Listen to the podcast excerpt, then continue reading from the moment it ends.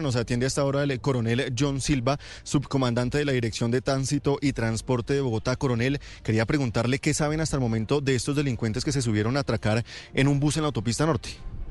En este momento nuestras unidades de investigación criminal se encuentran adelantando todas las actuaciones para eh, lograr la plena identidad de, de, estos sujetos que cometieron el hurto en el transporte intermunicipal. Ricardo, lo escucha hasta ahora el coronel John Silva, subcomandante de la Dirección de Tránsito. Buenos días, coronel, ¿cómo le ha ido?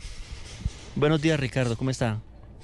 Bien, mire que estábamos haciendo el recuento con Felipe hace un rato y hemos tenido al menos dos o tres casos de atracos a buses del SITP esta semana. ¿Qué está pasando? Eh, nuestros componentes de investigación criminal ya se encuentran, digamos, adelantando las, las respectivas eh, actuaciones para lograr la, la identidad de, de, de estos sujetos que han cometido los hurtos. Eh, como acción eh, preventiva, estamos desarrollando diferentes puestos de control eh, para hacer requisas al interior de, los, de estos vehículos, identificando personas y así lograr la captura de estos delincuentes.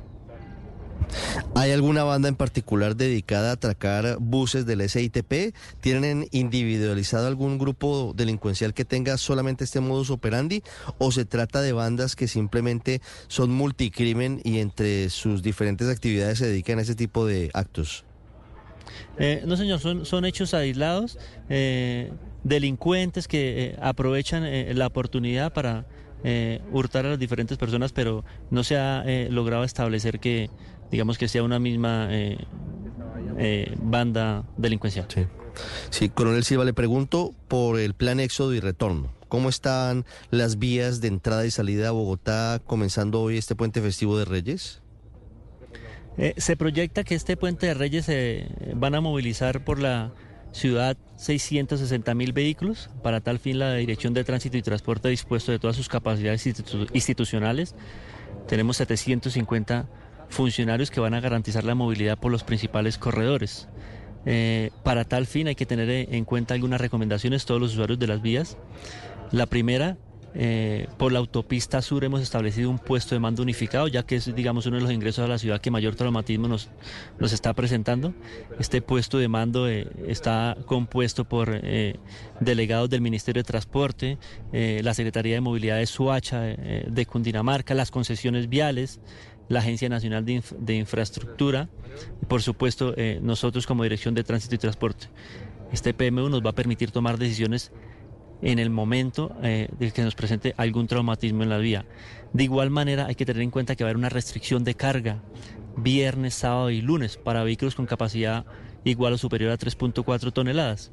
Para el día lunes de retorno a la ciudad hay unos reversibles por la vía llano, la vía Fusagasugá-Bogotá, por la carrera séptima, eh, por la vía departamental de Tocaima que conduce a, a, Mosquera, es decir, que la vía queda en un único sentido para garantizar que todos los usuarios de las vías que pretendan ingresar a la ciudad lo hagan de la, de la manera más, más rápida. Y por último, recordar el pico y placa regional.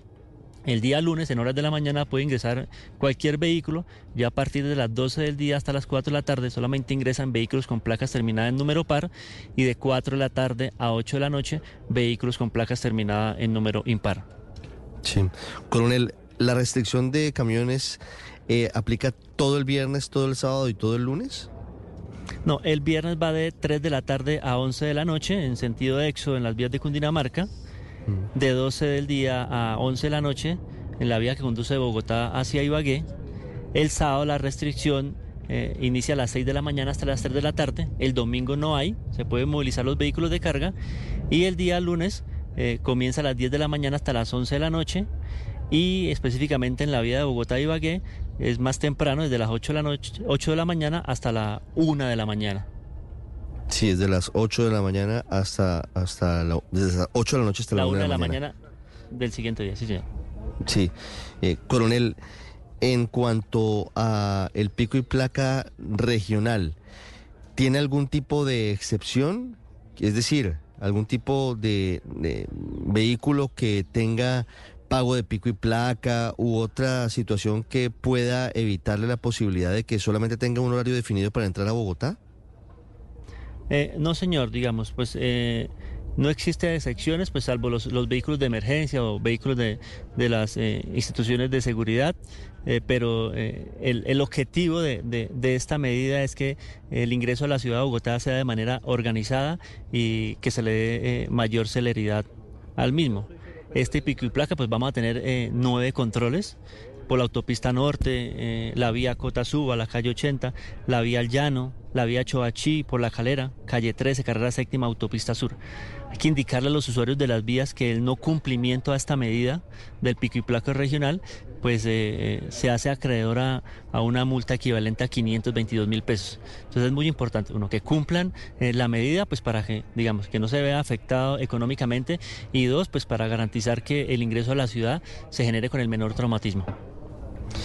8.34 minutos. Juan Camilo, más preguntas para el coronel Silva hasta ahora.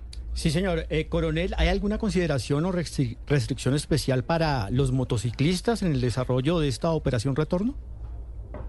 Eh, no, señor. No, no existe ninguna restricción frente a este punto en particular. ¿Cómo piensan controlar el flujo de motos. Se esperan alrededor de 25 mil motocicletas por la ruta 40, es lo que han informado las autoridades en Suacha. ¿Cómo van a controlar ese flujo y cómo va a rivalizar eso también con la entrada de vehículos?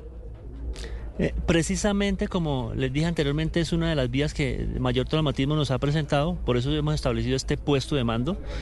Eh, el objetivo del mismo es tener una coordinación en los puntos de operación tanto de región, la vía 40 Express como eh, Suacha y la capital.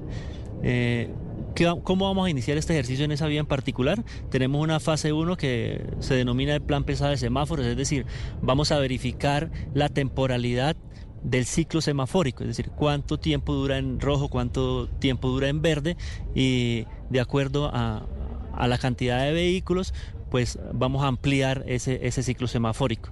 De igual manera, eh, vamos a tener intermitencia de los semáforos, es decir, que todos quedan intermitentes en amarillo, para que seamos los funcionarios de tránsito y transporte que definamos el tiempo eh, de que se le da paso a los vehículos. Y como tercer medida, eh, que nos va a ayudar mucho es si se hace necesario, vamos a utilizar la calzada exclusiva de Transmilenio para el ingreso a la ciudad, desde Suacha hasta la Escuela General Santander. Las 8.36, Coronel Silva, muchas gracias. Pendientes de todo el plan éxodo y plan retorno. Muy amable. Bueno, muchas gracias por su invitación y espero que estén muy bien.